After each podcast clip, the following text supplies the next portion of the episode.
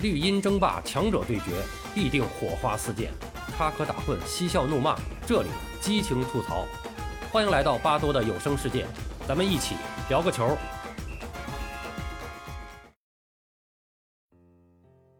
朋友们好，我是巴多。前天晚上，上海海港在亚冠附加赛中啊，被泰国的巴吞联队给淘汰了。啊，应该说呢。在国内呢，还是引起了一个小小的舆论风波啊，因为这个大家确实也都没有太想到，很多人，呃，觉得怎么又输给泰国队了？呃，首先咱简单说一下，这个泰国的俱乐部队并不太弱啊，并不太弱，不能说多强，但是他们也有打这个亚冠的一个传统，啊，他们的球队包括在那时候就是亚冠没有改制之前，像那个泰国农民银行啊，也曾经是我印象中至少有两次啊获得过当时的这个改制前的这个呃亚洲冠军杯的冠军的。呃，所以泰国的这个足球俱乐部的球队啊，打这个亚冠呢，呃，成绩一直也还是不错的啊，实力实力还是可以的。我们中国的球队以前是也多次受他们的球队的折磨，包括像山东啊，还有一些个强队，我们在打亚冠的时候遇到泰国队，呃，也都是有时候打起来是挺费劲的。那么还有一个关注点呢，就被大家关注到，就是这个为这个巴吞联打入三个进球的是一个球员啊，就是谢尔盖耶夫啊。那么这个球员呢，实际上。跟咱们中国联赛还是有点关系的，啊，有点关系的。特别是如果你是北京国安球迷的话，那么对这个名字应该是有点印象的啊。可能有些人对他印象不是那么深，因为他在国安队实际上总体来说存在感也不是特别强。这个谢尔盖耶夫呢，什么人呢？他是乌兹别克斯坦的国脚，前中超北京国安队的外援。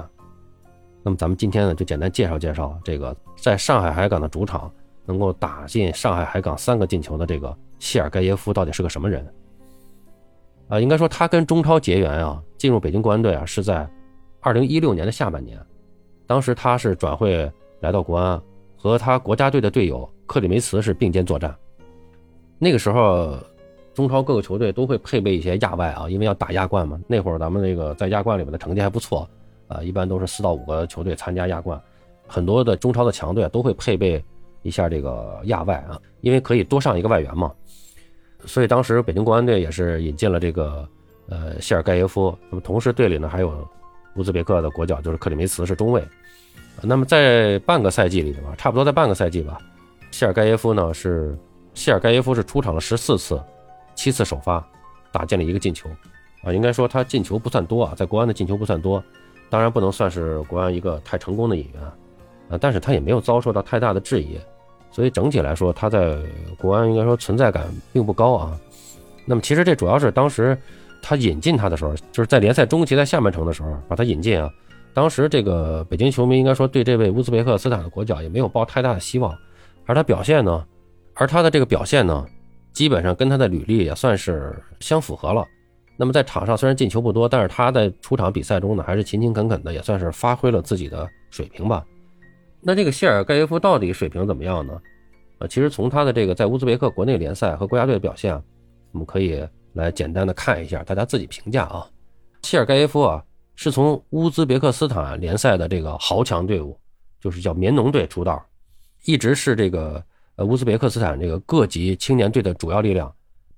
当时二零一三年二十岁的谢尔盖耶夫是第一次在乌兹别克斯坦国内联赛取得进球，从那开始，他的进球数是逐年上升的。二零一四年的时候，他二十二次首发打入十一个进球。到二零一五年，他在三十场比赛中打进二十四个进球，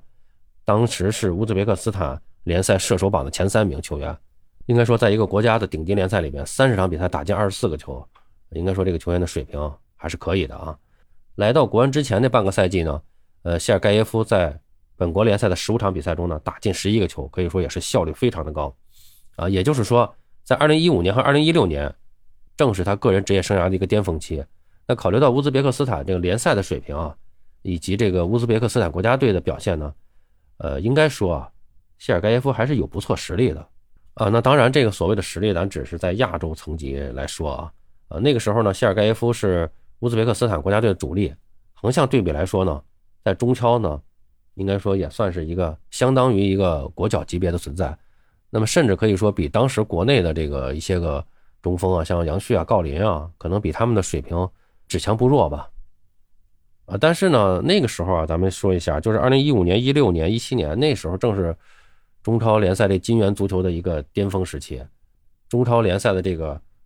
外援前锋啊，已经从这个什么埃尔克森啊、穆里奇啊这样的外援，像这个什么浩克呀、佩莱啊啊这样的这个世界顶级外援过渡了。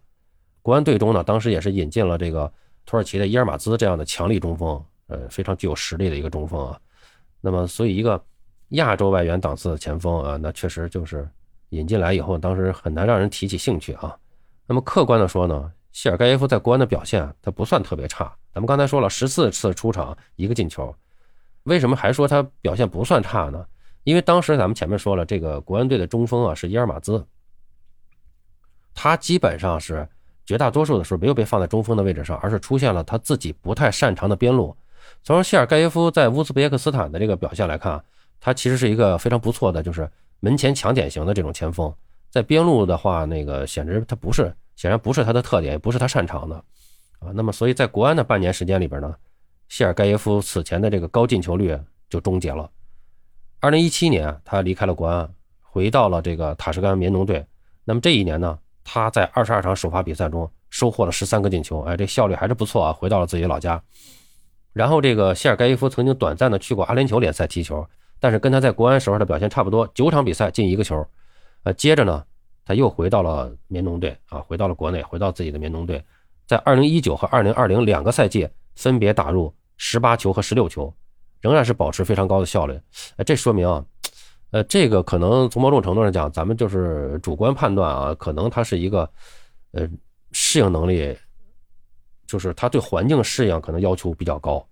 可能在他自己的家乡这个棉农队啊，他这个环境适应啊，人啊，战术打法各方面都适应，他发挥的比较好。呃，另外呢，那么也可能就是这个乌兹别克的这个联赛水平啊，可能不如中超，也不如阿联酋联赛，这个也有可能，因为毕竟我们没有看太多的这个呃乌兹别克斯坦的这个这个联联赛的比赛啊，所以不好评判。那么从二零二一年开始，谢尔盖耶夫呢又去了这个哈萨克斯坦联赛闯荡，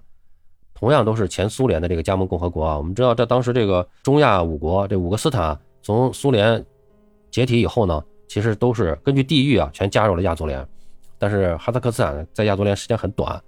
脱亚入欧了啊。因为一个是他们自己这个以前的这种习惯，一直是把自己当成看作是欧洲欧洲国家，本身他们也确实都是文化什么都跟欧洲比较相近。另外一个确实。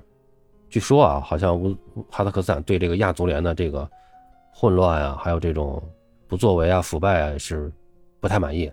然后就转投了这个欧足联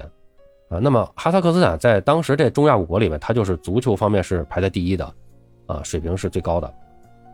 那么他们的联赛呢，也是比乌兹别克斯坦的这个联赛呢，竞争力要强不少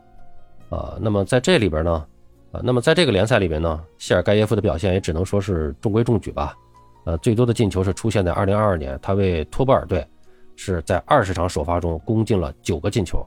其中这个托波尔队呢参加欧冠和欧协联的比赛呢，谢尔盖耶夫也都有出场，还在欧冠比赛中啊进过球。那么本赛季呢，这个谢尔盖耶夫呢是出场十一次，首发九次，收获四个进球。然后他在今年的夏天，等于是刚刚的啊，刚刚离开哈萨克斯坦。去了南方的泰国联赛踢球，